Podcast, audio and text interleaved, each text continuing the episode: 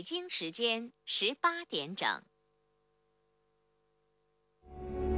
服务频道，城乡广播，这里是 AM 九四五，FM 一零三点五，黑龙江乡村广播。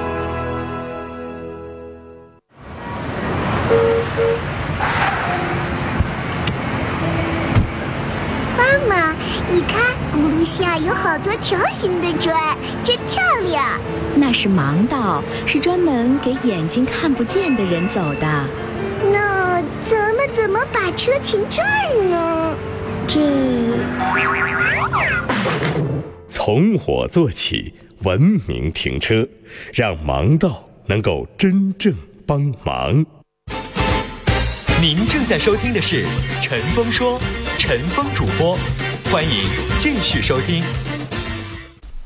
最近我们在节目当中有一个特别策划啊，邀请这个多位知名的心理老师来跟大家聊婚姻、家庭和情感。我们今天在节目当中邀请的是国家二级心理咨询师，有多年的从业经验，而且只要您联系他，他的所有的咨询预约几乎你这一周都不能够预约得上啊！来访等待排队他的人特别特别的多。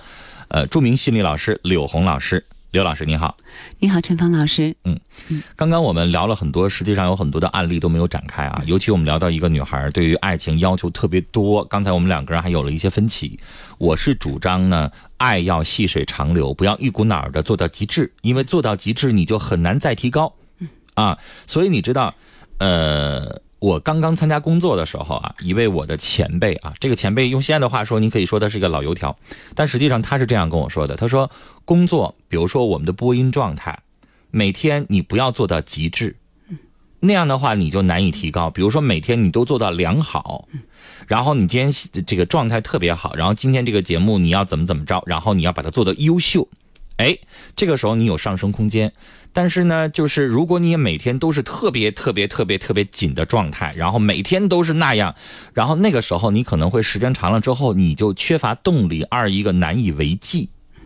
陈文老师，我是这样想的哈，嗯，可能关于爱，你使劲爱你就输了，但你一直爱你就赢了，是这样吗？实际上，我的意思是什么呢？你要看对方，嗯，就比如说柳红老师，咱俩是一两口子，嗯，你今天对我做了五分，我对你回八分，嗯，啊，但是今天你就对我做一分，我不会对你回十分。嗯。我拿一个事情，拿一个事例来，呃，回答您这个问题啊，嗯，我有一个来访者是这样子的，非常美丽的一个女士，可以想见在年轻的时候的有多漂亮，是他们班里的校花班花。嗯，然后喜欢他的是他的一个学长，一个学校比他大两届。当年这个学长追她的时候，那个故事呀，可以说是在整个校园当中被传为佳话。比如说，那个女孩有一阵子是阑尾炎，医生就是说要即将到手术的那个状态了。然后正好是父母呢都不在家，那个女孩生病的这个情形就被这位学长知道了。这个学长做的是什么呢？他其实也不大擅长那种嘘寒问暖的贴身照料，因为这个学长是学理工科的，嗯，不大会讲话。但是有一天早晨的时候，他给这个女孩打了个电话，说：“嗯，你怎么样呀？”那女孩说：“还好，好像疼痛不那么严重了。”然后这个学长就说：“啊，那我就放心了。其实我是在楼下一直等到了三点多钟，这时候已经是早晨三点多钟。夏天的时候天已经有点蒙蒙亮了，环卫工人也出来打扫卫生了。这个学长讲：“我特别害怕阑尾炎你会穿孔，因为知道阿姨和叔叔都不在家。”然后我就一直在楼下等着。我想，如果你不舒服的时候，你下楼去急诊呀，或者去找医生呀，我能够看到你，我能陪着你照顾你。然后这个女孩也是因为这个一个好大的引起在心理上引起好大的一个感动吧，就嫁给了这个男孩。在婚后呢，嗯，两个人出问题了。不出问题，人家也不能来找我，对吧？啊，呃，出的问题的就是女孩子是对我哭诉的，说柳红老师她现在不再关心我了。当年我的阑尾炎手术，她可以在楼下一直站到后半夜三点钟。现在呢，我感冒发烧，她也就会问一问你按时吃药呀，或者至多提前两个小时下班陪我打打针。有的时候甚至都会委托给朋友。让他们陪我去打针，他似乎不爱我了。你说他到底是不爱我了，他还是说当年的爱都是装的呀？他把我骗到手了就不管我了？这块我我要插一句话，我遇到的比这位女士还要极致，是吧？就比如说这个两个人是在单位认识的，然后呢追求他的时候啊，买了一百多个气球，然后这个冲到那个写字楼，然后全写字楼的人都看到上面写着“柳红我爱你”这样的追求了，在大家的见证之下，是。然后呢结婚才半年啊，这个生日礼物，老公直接给她一张卡，媳妇儿你愿意买什么买什么吧。嗯。这个女士说：“我是缺钱吗？我要的是那份心意，对吧？”然后女士做产检，全来没管过。后来生了孩子，然后呢就什么都不管。其实有的时候，男人确实是追到手了之后，就认为老夫老妻了，还什么爱不爱的啊？还做什么那些细节呀？那些都是电视剧演的。他们就认为好像老夫老妻了就应该平平淡淡。呃，在这我要说一句，陈芳老师，平平淡淡没有没有什么错，但是老夫老妻也要爱，在我的观念当中，我我觉得这个特别对的，因为我会觉得你不能因为爱是什么，你结了婚更应该继续去努力，因为结婚不是说你这个把对方娶到手了，往家一扔啊，他就变成你家老妈子，给你洗衣服、收拾屋子、伺候你。对吧？那能行吗？就是对。其实我我我自己家里边，我有两个姐姐。嗯。我们家三个孩子。嗯。我我两个姐姐，她们受到的待遇就完全相反。嗯。嗯，我大姐呢，那个就不太会去关心人儿。嗯。所以她天天就特别抱怨。嗯。我二姐呢，也是一个特别抱怨，而且她现在正好更年期，她七零年的，而且她更年期加处女座。哦，他天天 我听到的都是，但是你知道吗？他呃，到星期六的时候，他特别勤快。那处女座的人有洁癖，他就每天就把那个不锈钢，比如说锅碗瓢盆擦的特别干净，然后撅了一整天，累的呀，晚上的时候腰都直不起来。嗯，但是我二姐夫就特别会做事儿，一回来之后，哎呀，老婆太辛苦了，快，你爱吃锅包肉，快，这个我下馆子给你点点。然后这个时候你知道吗？他本来憋了一肚子气，进来就是，你给我擦那个。你瞅你怎么怎么地啊，就会作就会闹，你也不会收拾。但是，一说这个话的时候，他立马就释放了。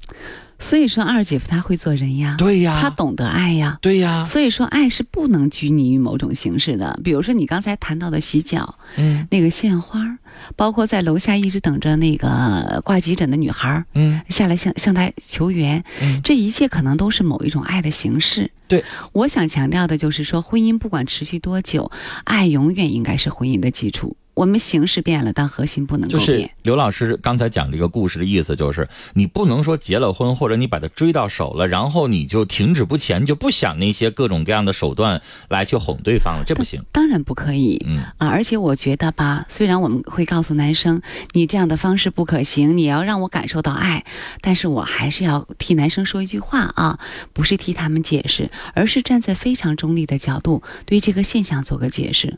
为什么男孩在追求？女孩子的时候会那样的全力以赴、全情以赴啊，会给那个女孩子心灵上、情感上巨大的满足感，却不能够把这种巨大的满足感，这种可以写进诗里、写进小说里的场景，不能一一直延续下去呢？我们来了解一下男性这个物种啊，嗯，男性这个物种呢，我叫物种行吗？这样讲话可以吗，陈峰老师？我你先别把我当做男性，好，当做是一个咱们俩都是心理从业者，没有性别之分。那我可以把你当 姐妹吗？我听着有点刺耳。好，嗯，那我也我也不把你当姐妹，就是考虑一下收音机前男性听众的这个感受吧。嗯。哎，咱们先追溯到远古时期啊，比如说在远古时期的时候，人刚刚进入社会化的那个阶段啊，男性和女性就完成了最早的社会分工。嗯，男性要出去干嘛呀？要狩猎，女性要干嘛呀？要在家里搞后勤保障工作。嗯，那么你看她在狩猎的时候，她要高度集中、高度专注，因为你可能一直都很紧张了一两个时辰，但是你就有那么一瞬间，你眨了一下眼，犯了一下困，可能那个猎物就稍纵即逝，就没有被你捕捉到。所以说，男性呢，从远古时期他就非常善于啊，在一个点上、一个线上高度集中。啊，他不可以是那种发散性的那种感受和思维，而女性在家里是做后勤保障工作的，嗯，她要留意孩子有没有饿，嗯，有没有摔到地上，啊，是不到点了，就是更细致的照顾人的工作，更细致、更发散的，而且好像更宏观的，所以。所以他们两个就是两种物种。对，就古今一直照顾人的角色都是给女性，是这样的。你很少，你看你派一个大老爷们儿去洗衣服、收拾屋子、做饭。当然，可能在南方的某些地区哈，也会有这样的情形。咱不说个别现象啊，对，咱不讲，咱讲共性的事情啊。那么你看，男性在这个追逐女性的这个过程当中，我可能要用一个不大美妙的词语叫猎物。那个女性无疑会成为这段时间进入他视野当中最美丽、最诱惑、最重要的这个猎物。那么，面对着这面对着这个美好的猎物，男性会怎么样啊？他会像呃当年远古狩猎一样，把所有的专注力都投放在这个女性的身上。啊，那么这个专注力充满爆发性的专注力，它可不可以持续持续很久呀？我们都知道这个爆发力是不能够长期的，对，但并不代表这个男孩不能够长情，对，很有可能他在他在拥有了这个女孩，这个女孩变成他的妻子之后，他会转化成一种更绵长的那种方式来爱她，但是那种具有爆发性的、形式感、仪式感十足的方式，这个不是男性所擅长的。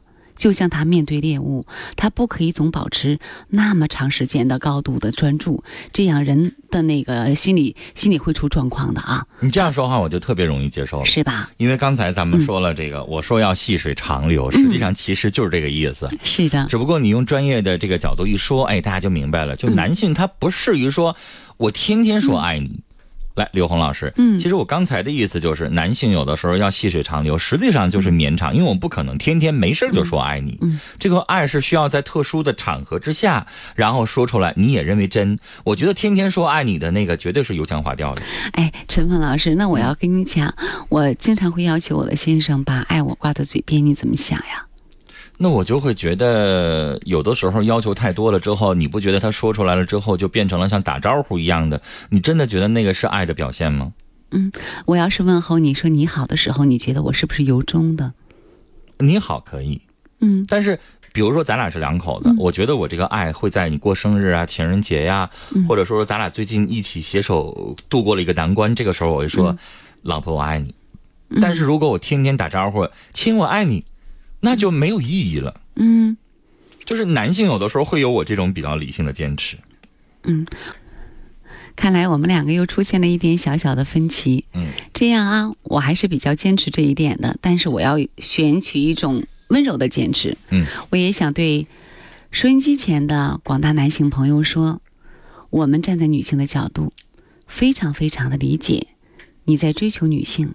追求你心爱的姑娘的时候，那种充满诚意的爆发力以及形式化的表达，嗯，那么如果以后在漫长的细水长流的过程当中，我们可不可以也让爱成为一种仪式化的表达，也让它经常成为点睛之笔，而不是淹没在琐碎的柴米油盐当中？您觉得这个经常应该是每周有那么一次两次吗？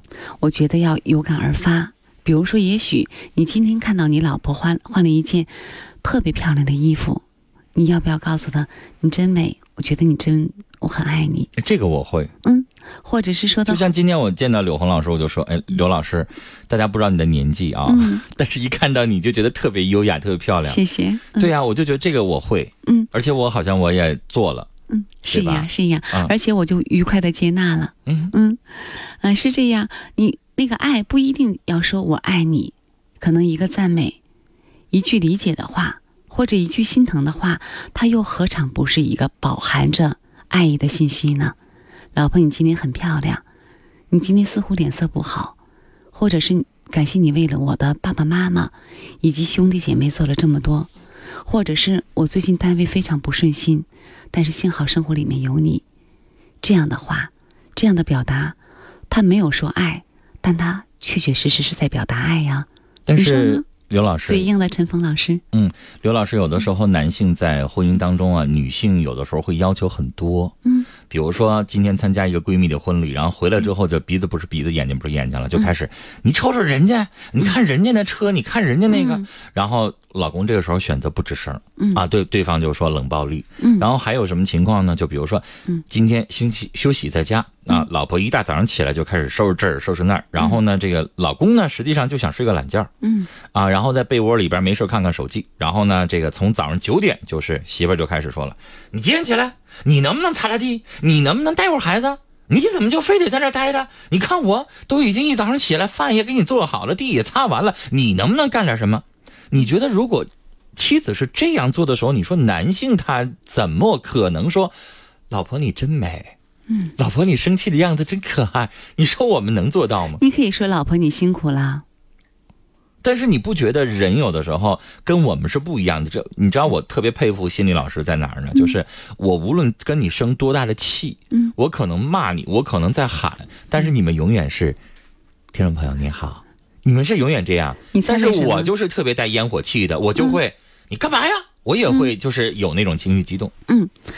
呃，陈峰老师抛出一个特别特别好的话题，嗯，我先跟您解释一下为什么啊？为什么说心理老师总是这么和风细雨的？嗯，你知道，在我们的工作状况下面，我们可能遇到的极端表达、激烈的表达，比你想象的还要严重很多倍，是这样的吧？啊，因为我有的时候也要接待夫妻两口子一起来打电话，三方通话，那个时候可真的是媳妇儿骂老公，老公骂媳妇儿。那个可能都不仅仅是烟火气了，甚至会有火药的味道了。那为什么？甚至你稍微劝一句，就比如说，对这位妻子，您消消气儿啊，你老公不是这样想的，你什么意思？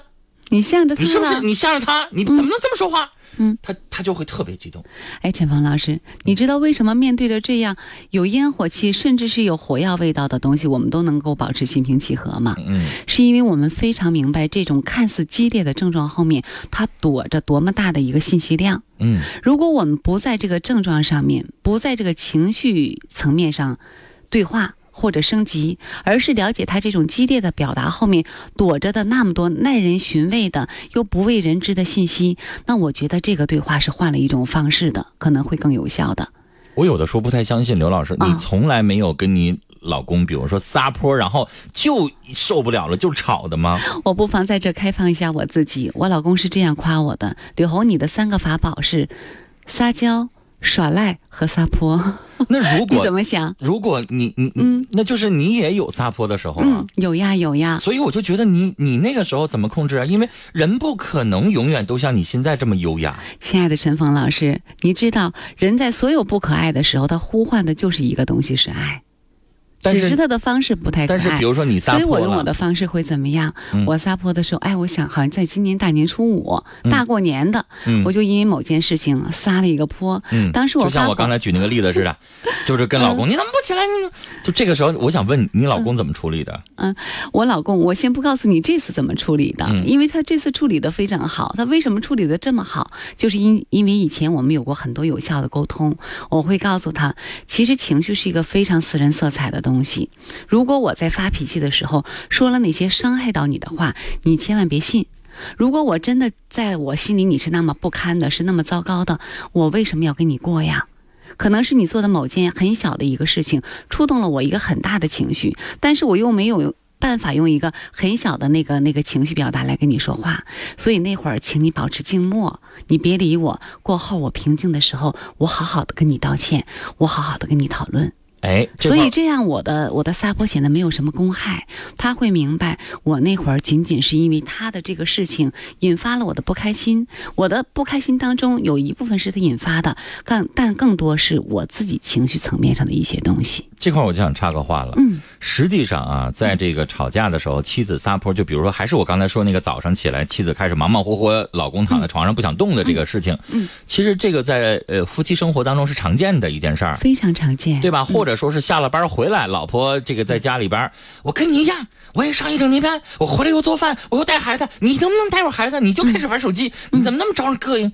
这是非常常见的一个片段，是对吧？但是其实有很多人会像你老公那样处理，不说话。嗯啊，其实你知道最常见的处理方式，一不说话，我会采取不说话的方式。嗯，就你怎么撒泼，你怎么吵，我不吱声。嗯，第二种方式就是怼回去。嗯，有很多男的实在忍不住了，也会怼回去。嗯，我让你干了，嗯，你自己愿意，你喊啥呀喊？能不能消停着？我下了一整天班，我回家就想消停的休息一会儿。嗯，你叭叭叭没完没了的。嗯，就这是两种方式。嗯，就唯一做不到的，就像刘老师，然后媳妇儿，你怎么了？谁都做不到这样，因为情绪上来的嘛。那这两种方式，刘老师，你觉得应该哪种更好？哎，陈峰老师，你刚才留意到了没有？你刚才模拟的那两段对话，嗯，就是丈夫和妻子之间针锋相对的那段对话当中，如果我们把它排成文字啊，你会留意到中间的所有标点符号全部都是感叹号和疑和问号。对，嗯，你再试两句。其实就是女性的这个感叹：你为什么不能带带孩子？啊，你为什么不能怎么怎么地？那么我们我们来啊诠释一下这个标点符号啊。嗯。这个感叹句和疑问句一一出现，已经带着情绪出现了。我们知道，一个情绪很弱或者没有情绪的陈述，它通常是逗号和句号的。比如说，我也可累了，我干了可多了，你能帮我一下吗？嗯。哎，你帮帮我呗。嗯。这是陈述句。您刚才的那个方式就全部都是感叹号和问号。对，因为女性有的时候不会那么平静的呀。嗯。她不会说：“老公，你也帮我干一点呗。”嗯。她要这样说，男的就不生气。嗯。那么这个听众，当时的听众是谁呀？是他们家的那男那男的，是吧？对对对。丈夫，丈夫可能只听到了这个标点符号所携带的这种语气啊，对。叫情绪的东西，嗯，然后他好像是一个本能的跳弹出来一个更激烈的情绪，嗯啊，我给你以暴制暴，然后就情绪升级了，嗯，其实最后跟整个事件是一点点不能够达成共识的，嗯，他们就是吵了，可能吵完之后就会忘了我们俩为啥吵了，反正我们俩昨天吵架了，好像好像是因为家务活，嗯，所以说当有一方情绪冒出来的时候，不可控的时候哈，我是建议啊，另外一方面保持一个暂时的缄默。因为这个情绪这东西非常像大自然当中的阴晴冷暖，你不用担心它一直停亘在这儿不肯走，它就像云一样，它会来，它也会走。一会儿就消气儿了。对，一个人不可能总是保持在一个非常顶峰的情绪状态，那他是个精神病了。嗯，那可能就不会是现在我们这种谈话方式了，是不是？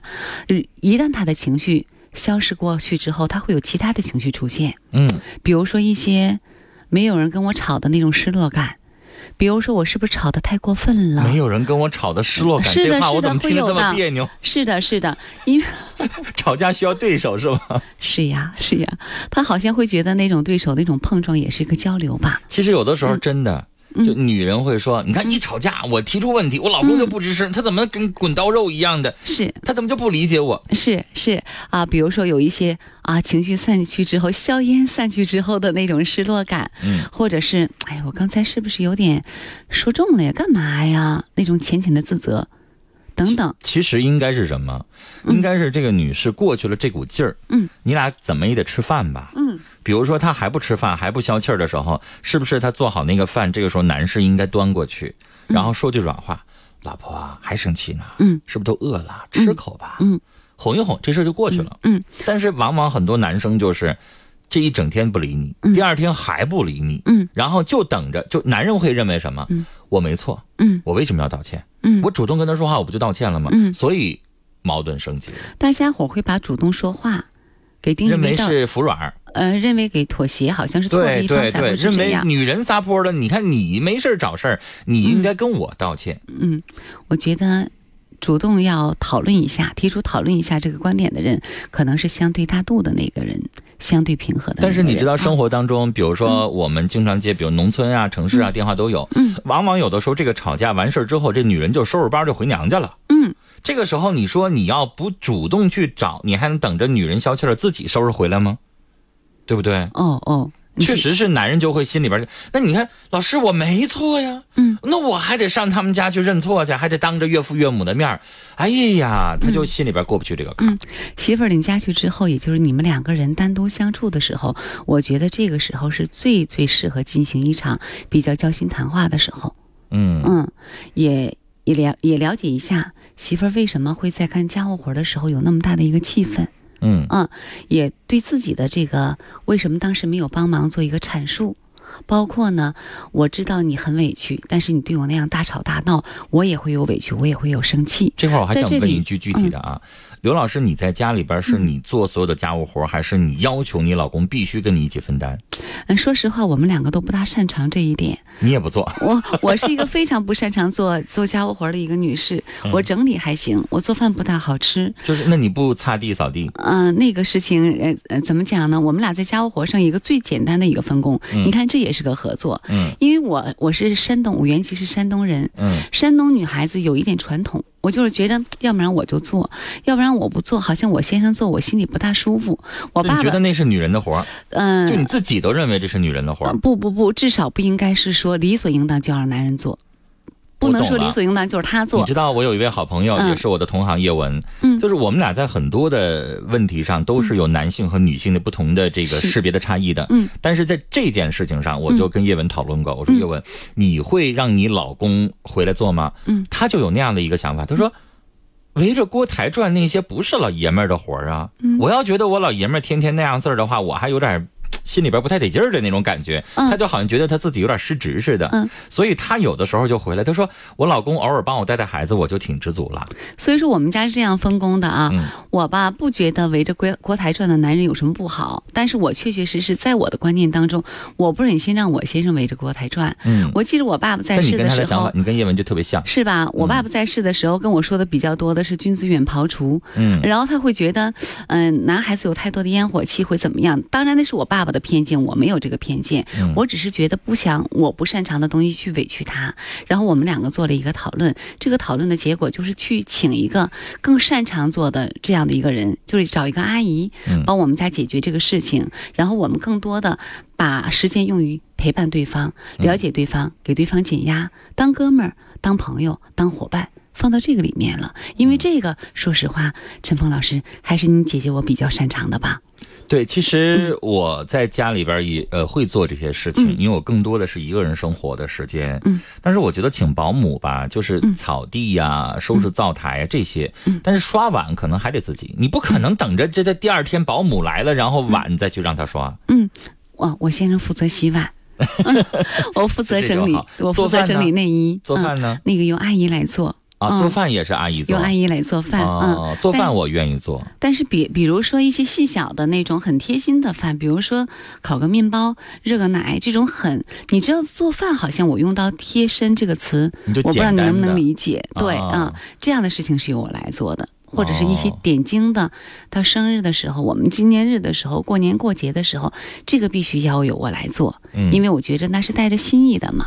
所以在生活当中呀，就是个取长补短。和求同存异的事儿，而且大家真的不能忘了，男人和女人，男人和女人是来自两个星球的同一物种，是这样。所以大家有的时候有一些小事就不要那么的斤斤计较。嗯，说实话，做点家务活累不死人。对吧？但是女性就有的时候希望男性偶尔伸伸手，就是其实我们节目当中绝大多数女性是讲理的，她也不认为说洗衣服、收拾屋子、带孩子这些事儿就应该男人做，但是她也不认为就应该女人做，她就认为说我可以做，然后呢你偶尔帮帮我，然后或者说你偶尔说两句这个体己话，让我心里边舒服一点，这样的话其实事情也就解决了。雷锋壮秧真是棒，足肥足要强酸壮，抵抗病害真像样，盘根壮苗长势旺。育好苗选雷锋啊！行行了，都都知道了。种水稻选选雷锋吧？阿里农荣誉出品。雷锋壮阳真是棒，足肥足要强酸壮，老伴儿啊，你快来听听这戏匣子里说的雷锋啥？雷锋啥？雷锋牌水稻壮阳剂，咱家用的就是它。用雷锋啊，过个丰收年。对，雷锋水稻壮阳剂，多收稻谷，多打米。选择雷锋丰收忙，阿里农荣誉出品。有时候我感觉自己是一个巨星，美貌美有才华，用也用不尽。所以当我走到一筹莫展的时候，只是巨星需要休息。